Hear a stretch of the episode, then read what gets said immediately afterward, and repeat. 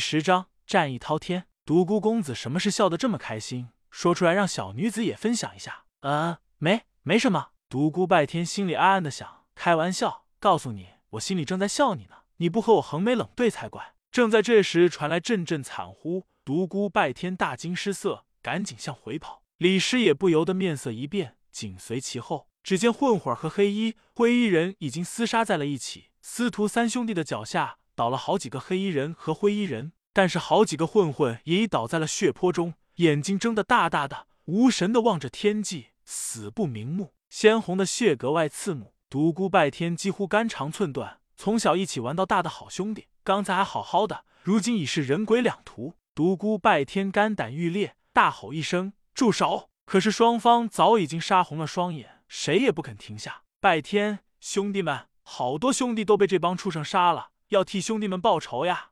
一个混混浑身是血的爬到独孤拜天脚下，独孤拜天双眼通红，掏出黑玉石冲入人群，见人就砸。一会功夫，五个敌人已经被砸碎了脑袋，同时他自己身上也多了五道深深的刀痕，白色的脑浆，红色的血液，完全的以命搏命。三道刀伤又换来三条大汉的性命。此时拜天有如一个血人，两个丑公子却浑不在意，好像手下的死与他们无关一般。这时混混们都已倒了下去，司徒世家的三兄弟也浑身是血。尽管他们的武功已经真至一流高手境界，但好汉架不住人多，身上已中了无数刀剑。这时李师大声喊道：“骆金龙、刘峰，你们太过分了！你们想赶尽杀绝吗？”边说边飞身飘来。护在独孤拜天和司徒世家三兄弟身前，灰衣和黑衣人见他过来，均停下手来，不再攻击。骆金龙和刘峰、李逵实在无话可说，率领众人就想离开。独孤拜天大叫：“你们谁也不能走！血债血还！”声音冰冷无比，虎目含泪。司徒三兄弟也是双目含泪，站在独孤拜天身旁，道：“你们这帮畜生，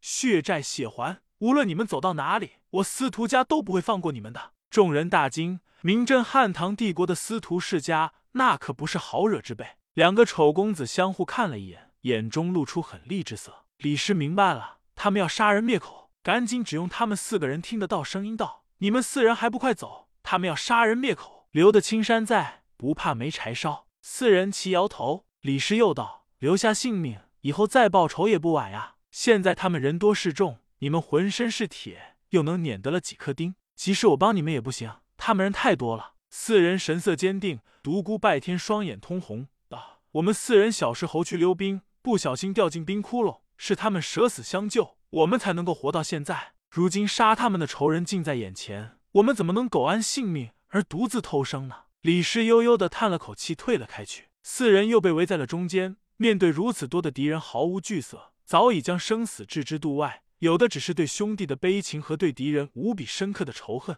杀！四人间并肩手持从敌人死者手中捡来的钢刀，冲入敌群，刀剑翻飞，血花飞洒。司徒三兄弟将传明月心经发挥到了极限，穿梭于敌人当中，刀刀见血。当然，他们自己身上也溅起无数朵血花，鲜血长流，染红了衣襟。独孤拜天凭着超强的体魄，快速的穿梭敌人之间，右手钢刀上下翻飞，撩、挑、劈、刺、砍、剁、削，血雨纷飞。同时，左手黑玉石上崩下砸，用极小的代价斩杀了数人。老鼠精骆金龙和矮冬瓜刘峰一看三人如此不顾性命的拼杀，连忙将身后的十几人换上。这才是真正的高手。几人立刻感觉到了压力。尽管独孤拜天天资卓绝。但毕竟习武时日尚短，现在勉强算得上一个二流高手，身上负伤最多。司徒敏月虽然比独孤拜天要强，但他天性善良，对敌视不够心狠，身上也受了不少伤。司徒皓月和司徒傲月赶紧护在二人左右，时间不长，二人便血染长袍倒了下去。李氏赶紧过来将二人护住，拖出战场，发现他们只是晕了过去，忙为他们上药止血。独孤拜天身上连中数刀。最后被人踢翻在地，数刀齐向他身上斩去。刹那间，独孤拜天绝望了。哼，好恨！为什么兄弟们就这样白死了？恶人丑陋的嘴脸为何还在那里狞笑？为什么不是他们死？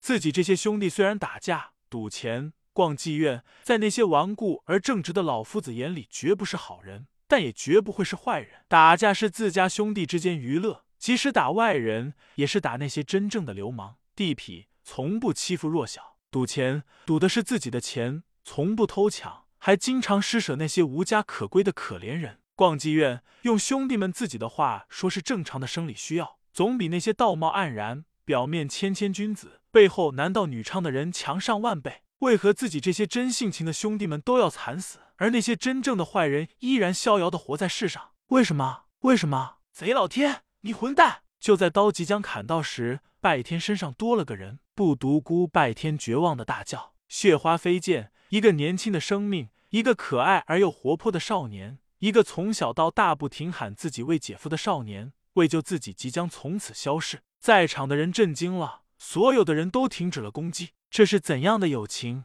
亲情？四个人明知必死，也要替自己的兄弟报仇。一人即将死于非命时，另外一人用自己的身躯承受了所有的刀剑，用自己的身躯延续了兄弟的生命。李师不禁潸然泪下，飞快的跑过来为司徒敏月止血上药。想要挽留住他飞快消失的生命，触目惊心，后背纵横十数道伤口，血肉模糊一片。独孤拜天艰难的爬起身来，心中绝望无比。看着血泊中那张苍白的脸，他眼睛模糊了。这个人不仅是整天喊他姐夫的可爱少年，更是心中那个让他又爱又恨的人的弟弟。姐弟两人的脸如此相像，最后重合在了一起。没有人注意到黑玉石突然明亮起来，又渐渐暗淡下去。好像什么也没发生过啊！独孤拜天右手握刀，左手持黑玉石，仰天长嚎，发泄心中无比的怨气与刻骨的仇恨。就在这时，左手黑玉石处传来一股滔天的战意。是的，不是错觉，是一股意识滔天的战意。下一刻，独孤拜天明白了，这就是黑玉石的秘密——战天老祖传承千年而不灭的战意，历经千年而不衰。这是何等的强悍执着！独孤世家的后人怎能令人任意欺凌？一块经过老祖之手的玉石受到杀气激发尚能如此，何况是堂堂热血之人？一股力量从玉石深处无穷无尽般传来，如龙归大海，便由体内。体内原本微弱的真气在经脉中不断流转，逐渐壮大。走七经，入八脉，进十二正经，贯任都天第二桥，海纳百川般进归丹田，然后再从丹田出发，循环往复。独孤小拜的身体噼噼啪啪响个不停，体内一条又一条未知的经脉被冲开，同时承受着极大的痛苦，通体是汗。仅盏茶功夫，全身经脉尽通，身上的伤口也不愈而合。一块小小的玉石转赠而来的力量，转眼间就造就了一个武林高手。千年前的拥有者是何等的强悍，这是跨越千年的传承。千年前傲视群雄，千年后依旧战意滔天。一个武林的神话就此展开。